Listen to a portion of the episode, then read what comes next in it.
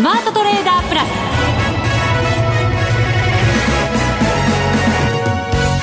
全国のリスナーの皆さんこんにちは。内田まさです。この時間はザ・スマートトレーダープラスをお送りしていきます。この方をご紹介しましょう。国際テクニカルアナリスト福永博之さんです。こんにちは。よろしくお願いします。よろしくお願いします、はい、さて日経平均トピックスも戻り高値更新、はい、そうですね、うん、あの終値ベースでトピックスもようやくあの、まあ、1630ポイント上回ってまいりましてえー、まあ実はこの番組始まる前に内田さんから 気になってたトピックスどうなりました？みたいなちょっと低い声で聞かれましたけどもね。まああのなんとかですね今日抜けましたのでね、ちょっと、はい、福永さんの心配をよそに。もうもうよそも何も関係ないでしょうけどね。ね、はい、どうしますか？あのずっと石橋叩いてきましたけど、はい、いよいよ渡る時が来ましたいやいやこれ船がないと渡りますいや橋があるわけですから 橋が目の前に、はい、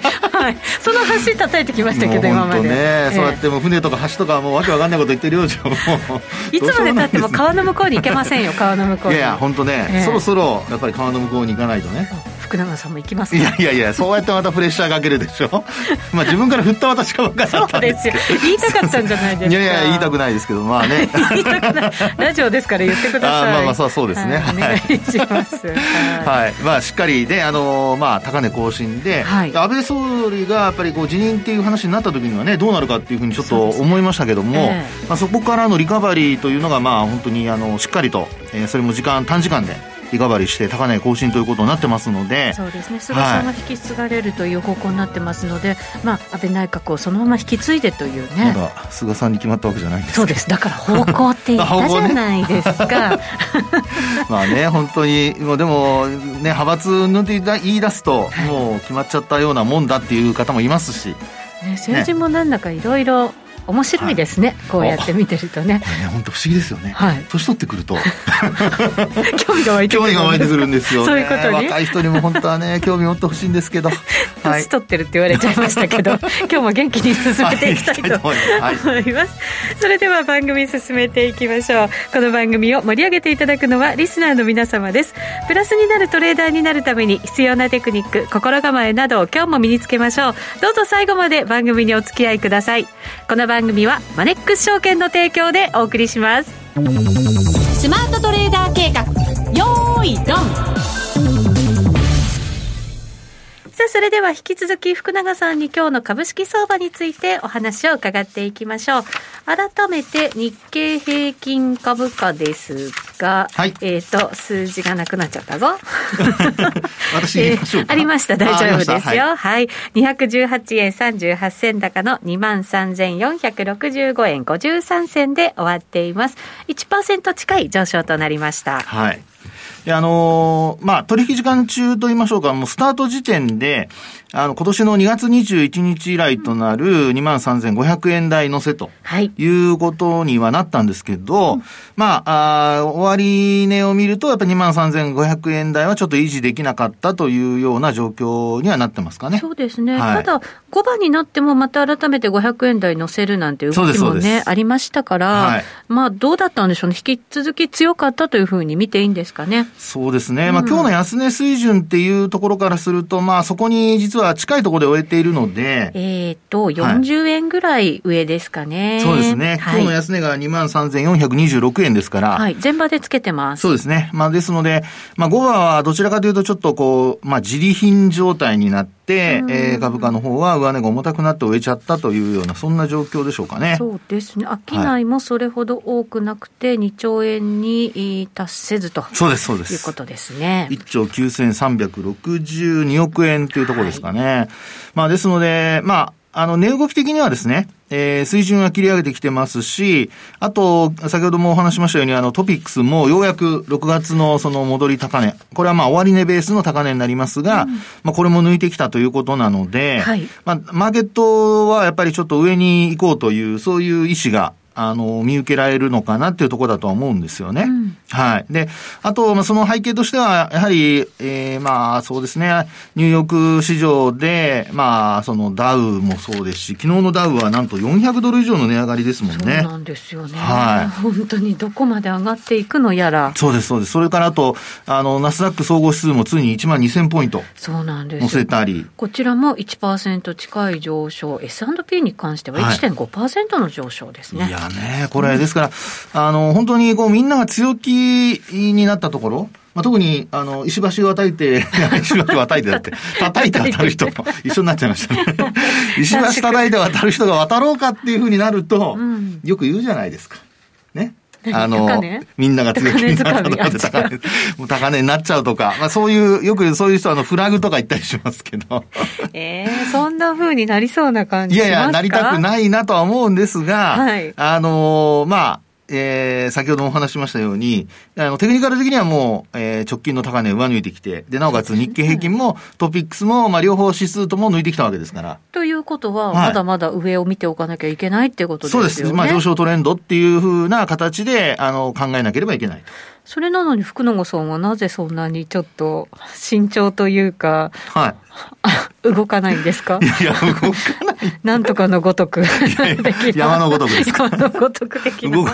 動かざること山のごとし。そうです。それを言いたかったんですけど。そんなですね、あの別に動かないわけじゃないんですけど、うん、あの今日のやはり上昇の背景というところで見てみるとですよ、はい、あの、まあ、業種別の指数なんかを見るとですね、今日はあの、えー、っと、証券がトップなんですよね。はい。で、あと、あの、金属製品だとか、あとその他製品。これはまあ、任天堂とかの影響だと思いますし、あと、科学なんかで見ると、新越科学が結構上昇していてですね、まあ、このあたりもやはり日経平均採用銘柄ですから、指数を支えていると、押し上げたっていうようなところだと思うんですけど、はい、まあ、こうした値動き見てますと、ちょっとやっぱり次の首相が誰になるか、もうマーケットはその辺をなんとなく意識して、そうすると、菅さんが力を入れそうなところ、はい、そうですね。っていうことですかね。はい。で、実際にあの、えー、まあ、立候補を正式に表明したところでですね、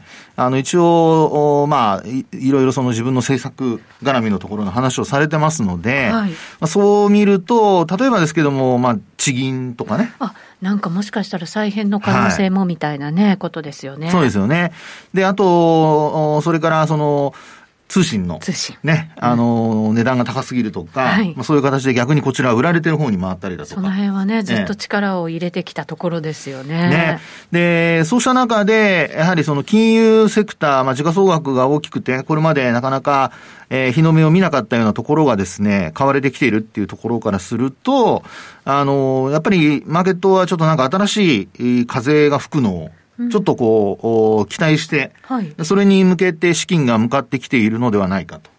ですから、そういう流れっていうのは、あの、まあ実際にこうね、菅さんが本当に首相になれるかどうかが、まあ一番重要なのと、それからあとそれをサポートする今度閣僚の方々が、どういう人がなるのか。うん、はい。まあ基本的には、まあ、ね、変えるっていうのもちょっとどうかなとも思いますし。そのまま横滑りされる方々もね、うん、いらっしゃるんじゃないかなと思いますまあそうですよね、えー、ですからそう考えますと、あの、政策を引き継ぐということで、えー、まあ考えればですね、えー、基本的にはもう今まで通り。で、一部ね、何かしら、あのまあ変わる人が中にはいらっしゃるかもしれませんけど、うん、それでも、あのまあごく少数と。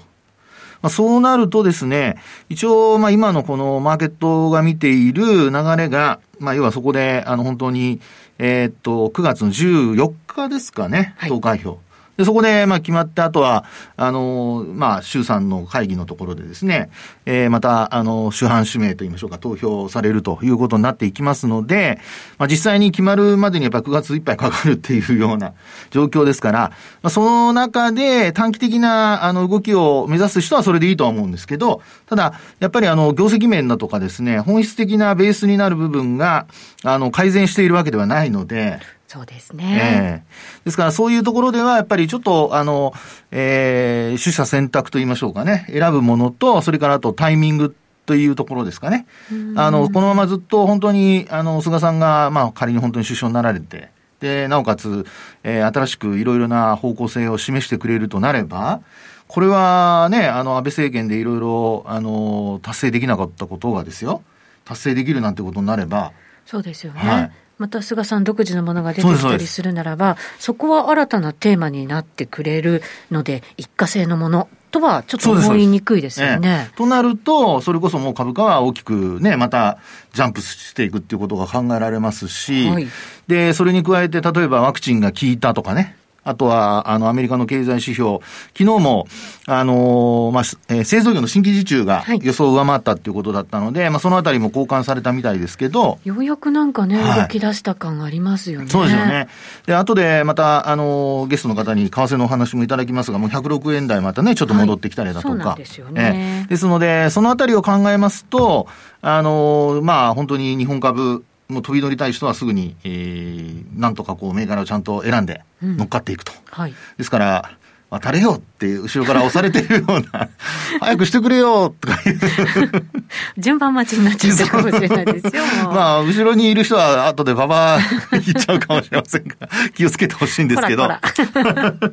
でもどうですかね、はい、銘柄選びのそのなんかこうヒントみたいなものってないですか？いや、もう、あの、先ほどもちらっとお話しましたけど、はい、もし本当に、あの、業界再編銀行のね、うん、えー、話があるのであれば、まあ、それこそ、やはりこう、えー、割安とされる銀行だとか、あるいは県によっては、まあ、地銀が結構多い県もあったりしますから。そうですね。えー、ですからそういうところで、あの、まあ、えー、そうですね、過去にもいろんな提携したことがあるような銀行同士を見るとかね。まあ、そういうふうに、えー、こう、していくと、銘柄選びのヒントにつながるのではないかなっていうところはありますけどね。うん、はい。じゃあ、菅さんの政策がね、大きくそこに寄与してくる可能性があるものを、そうですね。ことになるわけですかね。はい、まあ、ただ、そこがね、本当に、あの、実際にそうならなかった場合、うん、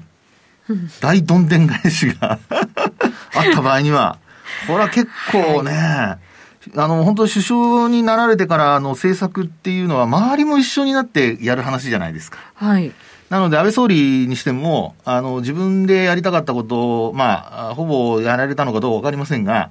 実際にやっぱり周りが動いてくれないと。ね、一人で全部、あの、根回しから何かでできるわけじゃないので、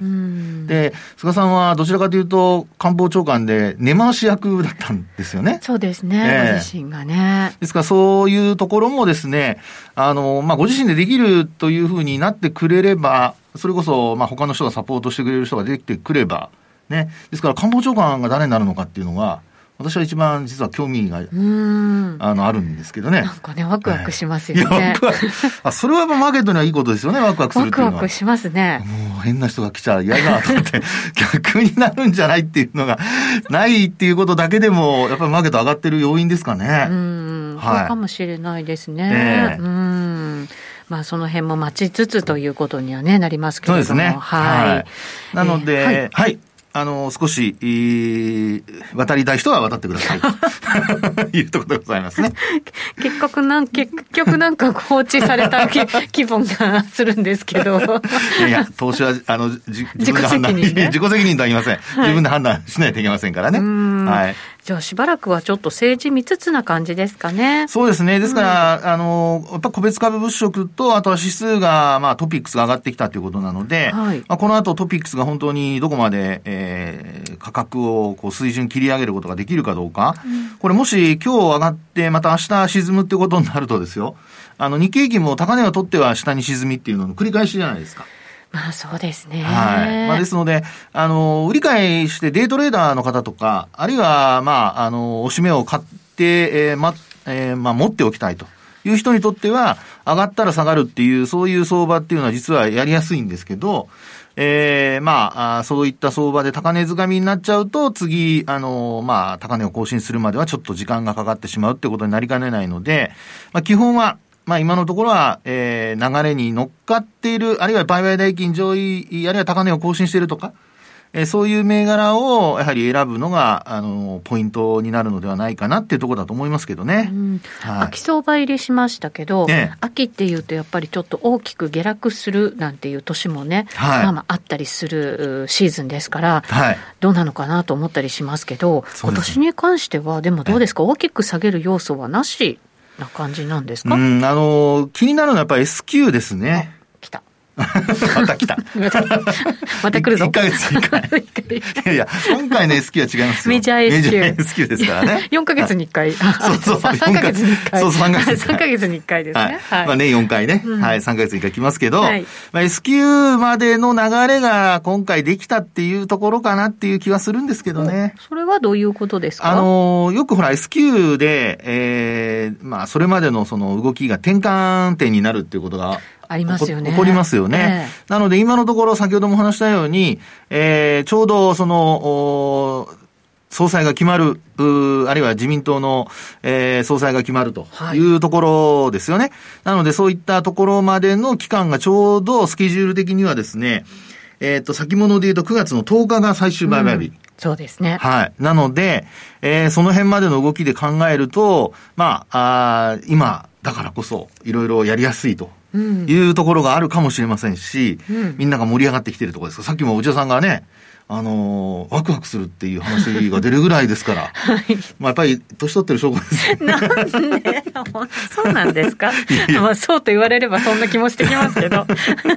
ちょっと若い人がいるとここで聞きたいんですけど、どうですか？みたいな、ね。本当ですね、はい。いませんね。えー、なので、あの、S q までの動きと、それ後の動きを一つ、まあもう一つ言えばですね、はい、あの、リスク要因として考えた場合には、えー、まあ政治的な要因他はちょっとあるかもしれませんけど、今のところその、えー、システマチックにやってくる、あの、リスク要因としては、そういった S q 前後のところはちょっと考えておいた方がいいのではないかというところでございます。それまでは、でも、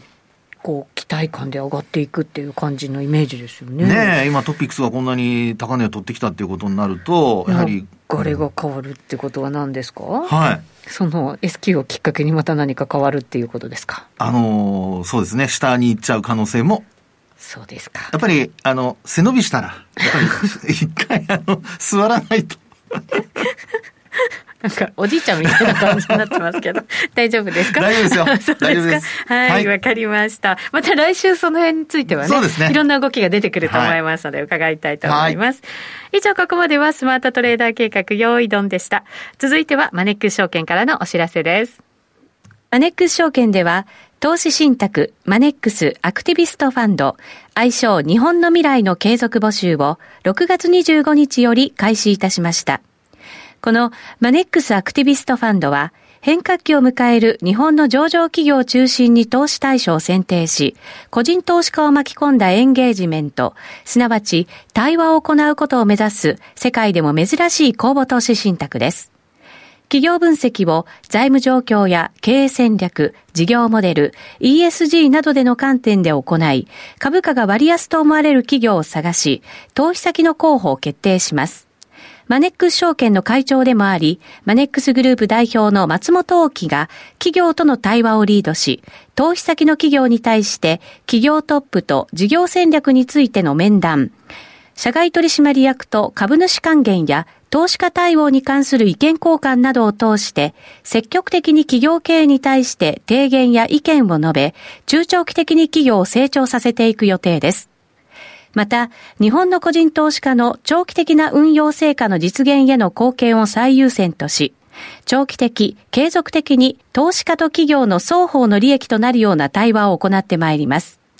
アクティビストファンドならマネックス証券。購入時申し込み手数料は無料。この投資信託は100円から投資が可能です。マネックス証券でのお取引に関する重要事項。マネックス証券が扱う商品などには、価格変動などにより元本損失、元本超過損が生じる恐れがあります。投資にあたっては、契約締結前交付書面、目論見書の内容を十分にお読みください。マネックス証券株式会社、金融商品取引業者、関東財務局長、金商第165号。ザ・スマートトレーダープラス。今週のハイライト。それではご紹介しましょう。マネックス証券チーフ FX コンサルタント兼マネックスユニバーシティ FX 学長の吉田久さんです。こんにちは。こんにちは。よろしくお願いします。お願いします。お願いします。しばらくなんかゼル、ドル全面安みたいな感じでしたけど、うん、ちょっと足元流れ変わりました？いや、まあそんなこともないんでしょうけれども、うん、あの、まあ、ずっとね、おっしゃった通り続いてきたので、はい、で明日になってくると、一応、雇用統計もあるので、雇用統計、そうですね。ポジション調整入りやすいタイミングですよね。うん確かに雇用統計前にしてということもありますけれど。プラスやっぱりそれをリードしてきたユーロドルなんてね、はい、あの2日ぐらい前に1.2っていう、1.2ドルっていう、ちょうどこう象徴的な水準もつけたので、いろんな意味でやっぱりその手仕舞いというか利益確定が入りやすいですよね。ポジションもねものすごい量溜まってたわけですもんね、うん、だからこそ利益確定売りなんていう感じもねあるのかもしれませんけれど。そのきっかけになるのがやっぱり雇用統計、そして日本の政治のあたりも、これ、為替に影響してきますか？あの政治、特に、まあ、あの安倍総理の、ね、突然の辞任ということはあるんですけれども、はい、為替というよりも、あのもうちょっとやっぱりあの幅広で見る必要があるのかなと。うんいろんな切り口あるんですけども、僕はやっぱりその長期政権っていうことが、安倍政権の特徴の一つって、その長期政権ってことじゃないですか。はい、だから長期政権が終了した後にマーケットでどういう影響、その、あの及ぼすことが多いのかという点では、すごく注目してますけどもね。どういう可能性があるんですかね、なんかしばらく長期政権を体験してないので、ね、どういうことが考えられるんですか？内田さんね、例えば安倍政権の前の長期政権っていうと、何をあの誰を思い出します？えー、長期政権？中曽根さん？あ飛んじゃった。まあ一応 小泉さん？そうそう小泉政権も長かったですよね。はい。でその前がおっしゃった中曽根政権で。さん、はい、で長期政権の後って短命なわけですよ。うん。ね。小泉政権の後ってあのご想像つく通り第一次安倍政権ですよ。はい。1年で終わるわけですよ、うん。ね、あれだけ待望のプリンス登場ですよ。あの時の感覚からすると、はい、次世代エースいよいよ満を持して登場で、あの1年で終わっちゃうわけですよ。で、これって、今お話ししたその、あの中曽根政権の場合も同じで。へえ、そうだったんですね。中曽根政権の後継政権ってど、誰かわかりますか？ええ、誰ですか、福永さん。すみません、私も、もう記憶にございます。誰かの答弁みたいです。そうそう、そういう時期ですよね、本当に時代がね、全く。うまいですね、福永さんの返し。そうそう、まさにそういう時期なんですけど、竹下さんですよ。竹下さんか。これもね、当時からの感覚からすると、まあ、あの次世代エースですよ。ね、中曽根政権で、あのこの次はやっぱりもう竹下長期政権みたいに言われてたんですけれども、はい、これまた1年ぐらいで、あの有名なリクルリクルート事件であの失脚しちゃうわけですよね。とても似てるんですね、長期政権の後って、あの満を持して、あの次世代エースが登場するんだけれども、実は1年ぐらいですぐにもうあの失脚しちゃうみたいな感じで。今回はでもちょっとカラーが違いますね、そうすると、ね、今回ね、今お話したケースと若干違うのが、うん、あの中曽根政権にしても小泉政権にしても、一応任期満了で辞めるわけですよ。ところが今回は任期途中でしょ、はい、だから普通であればおそらく来年までの任期を満了してね、うん、そして次世代エースは今なんかそのイメージないですけれども岸田さんに、うん、うん、前場するとい。うのが今までのその長期政権後のね後継パターンなんだろうなと。ところがまあこうやってあの病気が原因でねあの任期途中での辞になったから。だからそのあの菅官房長官ということになってるんでしょうけども、まあ、それにしてもやっぱり長期政権の後はね、実はあの意外に長くは続かないと。そういう可能性高いのかなと。なるほど。別な内閣と考えるのか、引き続きなんかこう、安倍内閣の色を持ちつつっていうふうに考えるならば、それがまだ続いてると考えた方がいいのか、ここもまたちょっと難しいですけどね。ねあの、どうしても人間って今見てるもののその延長で考えるから、これだけその長期政権になってくると、この後もね、なかなかまあ、あのしばらくは、しっかり長くやってくれるんだろうなっていうふうに思うでしょうけれども、おそらくさっき言った小泉政権の後でもそんな感じだったと思うんですよ。中曽根政権の後でもね、そんな感じだったんだけども、事実としては、すぐになんか、あの、短命政権で終わって、その後はもう、ずっと短命政権が続くんですよ。あららら。あの今お話した小泉政権の後っていうのはまだその記憶にあの近いもんですからよく覚えてらっしゃいますでしょう。安倍安倍さん辞めたら、その次もすぐこう1年ぐらいであの、どんどんどんどんこう辞めていくわけですよね。なんかコロ心変わってたイメージは なんかこの言葉が正しいのかね？失礼になるのか分かりませんけど 変わってた記憶はありますよね。でそれが結局マーケットが関係してるのかなと。なんかあのその中曽根政権がね終わったのっていうのは1987年11月とか、はい、まあ、87年末なんですけれどもで小泉政権終わったのって2006年とかなわけですけれどもあのその後にすぐにバブルが破裂するわけですよ。2007年っていうとまあ、1年間あの小泉安倍さんがねやって辞めた直後からはいわゆるそのサブプライムショックとか、はい、リーマンショックも続いて。そう。信用バブル破裂とかになるわけですよ、はい、であの前後逆になりますけれども古くなりますけれどもその長曽根政権があの終わってで、えー、竹下内閣が終わるとですね日本のバブル破裂は1990年と。まあ、振り返るとおそらく長期政権になったのはそういう世界経済がバブルがこう続いてね、はい、経済が安定したので政権もやっぱり長くあの続けられたんだろうなと。でそれが終わっちゃうと今度はそのバブルの後始末みたいになるもんだからそうするとなかなか政治もねあの、はい、簡単にはこう対処しきれないくるくる変わっちゃうみたいな。だからこそ変わってしまうんですね。政権が長く続かない。なんか鶏が先か卵が先か的な感じもありますけど。でもそうなるとちょっと相場の方向から見ると冬の時代というかそういう時代が来る可能性もまだあるってことですね。そうさっきのねあのお二人のお話でもありましたけど、まあ、ずっと特にアメリカの株なんて ものすごいじゃないですか。いやもしあれがバブルでそれでそれが崩壊するっていうことになるんだとするならば、はい、ちょっと怖さも感じますけどね、うん、今すぐってわけじゃないかもしれないですけどもあの、ま、間違いなくやっぱりその、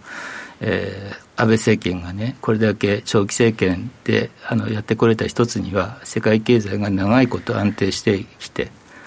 でその中では若干ね、行き過ぎた面っていうのも徐々に徐々に出てきてるんでしょうし、それがすぐにバブル破裂とあのなるかどうかはともかくとして、まあ、あのそんな遅くないうちにね、その行き過ぎの調整っていうのが入るのかなと。でそれがあの今後のあの、まあ、安倍後継政権にやっぱりかなりそのダメージを与えるというか困難を与えるということになる可能性は考えておく必要なんだろうなと。なるほど。あの長期政権がなければ長期の株高もないみたいなね、うん、言われ方を今回しましたけれども、はい、為替っていうのは何かあります？やっぱり円高方向になってくるんですか？そうなると。リスク回避？わからないですけれどもね。あの特にバブルが破裂した時ってそのどこが当事者なのかっていうことが大事なわけですよ。例えば日本があの日本のバブル破裂の時にはその円高になるわけですよ。あのなんだ資本の母国回帰みたいになるもんだから。でアメリカのバブル破裂の時になってくると今度はむしろドル高になったりするわけですよ。